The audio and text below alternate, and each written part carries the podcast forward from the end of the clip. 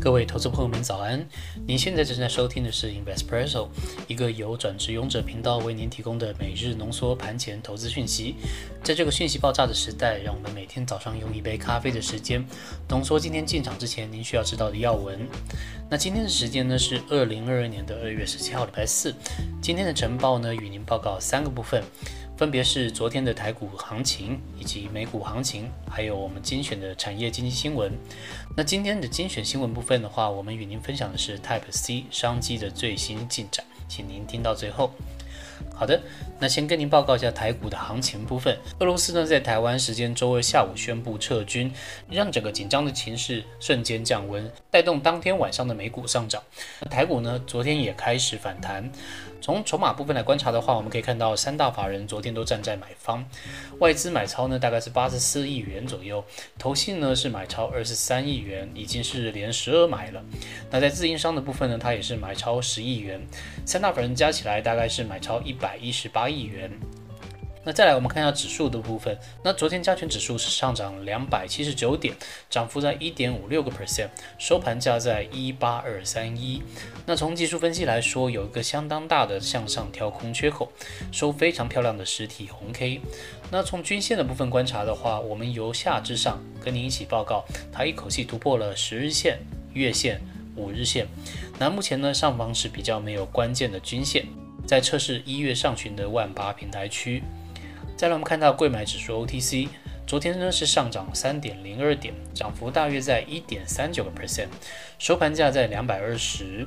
从技术分析来说，我们可以看到它收了实体的红 K 带小的上影线，那有小小的向上跳空缺口。那在均线的部分呢，我们同样由下至上与您报告，它分别收复了十日线、百日线、五日线以及月线的部分。好，最后我们看到新台币，新台币的话，它是平盘收在二十七点八九元，带一点下影线。那台币贬值与否呢，是资金是否留在台湾股市的指标之一。那么我们建议投资人可以继续的观察。在昨天的族群焦点的部分的话，各大族群都普遍反弹，只有贸易百货族群下跌零点四九个 percent。那昨天涨幅比较大的有航运、电子、玻璃陶瓷以及塑胶，表现都是不错的。那如果我们看到电子部分的话，可以看到台积电昨天是上涨两个 percent 左右，带动整个台股上涨，收在全场最高的六百四十六元，有机会挑战上方的月线压力。那再来看到航运部分的话，受益于两个因素，包含第一个空运价格持续居高，另外第二个客运的部分今年有望开始进行复苏，所以说整体航运的表现还是比较优异的。长荣行在盘中一度冲上十一年来的新高，但同时也吸引了非常多的短线当冲客入场，所以说尾盘最终收缩到百分之一。好的，再来跟您报告昨夜美股的部分。在近期以来啊，美国的指数受到两大因素影响，包含第一个是俄乌冲突，以及第二个为了控制通膨而准备升息。那在前天俄罗斯撤军之后，即便西方政府提醒，还是不能掉以轻心。不过看起来被战争吓到的投资人在周二的交易日已经回来了不少。但是升息的压力还是存在的。美国联准会在昨天公布的上个月会议记录表示，正在讨论更积极的升息可能性。那在这样的背景下的话，昨天晚上三大指数涨跌互见。那我们看到道琼工业指数呢，昨天晚上是下跌五十四点，幅度约在零点一六个 percent，以三四九三四点做收。那从技术分析来讲的话，是在前一天的红 K 之后再次收了十字线。盘中最低价一度贯破前一天的红 K 底部，但是最后还是收在了平盘。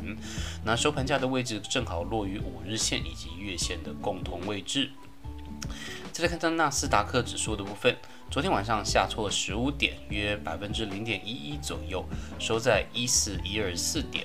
那技术分析的指标部分，以小的实体红 K 收红 K 十字线。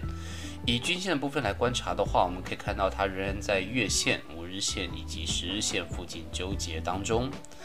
那再看到费城半导体指数，昨天晚上上升一点二四点，约零点零三个 percent，收在三五五五点。那虽然涨幅不是很大，但是要提醒一下。昨天呢，其实是开低走高的。那从技术分析的部分观察的话呢，可以看到它收的是实体的红 K，带下影线以及短短的上影线。那均线的部分仍然撑在月线、十日线还有五日线之上。好，再来跟您报告昨天晚上美股盘中热门的产业。那当中升幅比较大的呢，有生物科技、金属采矿、石油以及天然气、医疗计划，还有房地产的投资信托。那跌幅比较大的部分的话呢，包含有互动媒体、独立发电商、综合媒体、软件开发以及家具家电。好，再来与您分享本日的精选新闻。那今天跟您分享的新闻呢，是跟 Type C 商机相关的讯息。本频道帮您总结成三个重点，包含有现在的充电市场是什么样子的，以及第二个，欧盟与中国大陆的政策会怎么走，第三个呢是苹果的态度。好，先跟您报告现在的充电市场。那目前充电的市场可以说是分成两大块为主。第一大块呢是以 USB Type C 为主，那第二块呢是坚持走自己路的苹果，用的呢还是 Lightning 的充电接口。所以基本上现在充电界面还没有完全的统一。那再来我们看一下欧盟与中国大陆的政策。那欧盟呢其实早在去年九月的时候就已经提案，他们希望强制将手机等电子产品一律采用 Type C 的充电接口。那代表什么呢？代表苹果的 Lightning 非常有可能就要走入历史，而中国大陆呢，也在碳中和的指标压力下推进充电界面的统一。那中国工信部呢，就在今年年初喊话，要大力推进界面统一，来去降低电子垃圾。所以说，知道欧盟以及中国大陆的政策之后呢，那苹果的态度就是非常的重要了。所以我们跟您报告第三点，它的态度。那其实，在去年九月的时候呢，苹果对欧盟的态度还是相对比较强硬的。苹果对于这个政策有两大表示，他们觉得第一个，统一充电器会扼杀创新；第二个呢，是让 iOS 用户放弃现有的设备，转而使用 Type C，反而会产生更多的电子垃圾。不过，面对中国的政策，苹果可能就没办法那么强硬了。那毕竟中国是现在全球最大的手机市场，没有之一。苹果将一定要面对来自中国政策的压力。而在欧盟的方面呢，主导这个政策的议员也表示，他们希望能够在今年五月针对这个提案进行投票，在年底有望通过这个法案。那么接下来会如何发展，是投资人可以继续关心的。好的，以上是今天跟您分享的盘前要闻，内容呢都是引用整理公开的资讯以及新闻，不做任何的买卖进出依据，请投资人谨慎投资。那如果您还想了解更多深入的解读，欢迎在 YouTube、Facebook 以及 Instagram 上面关注我们。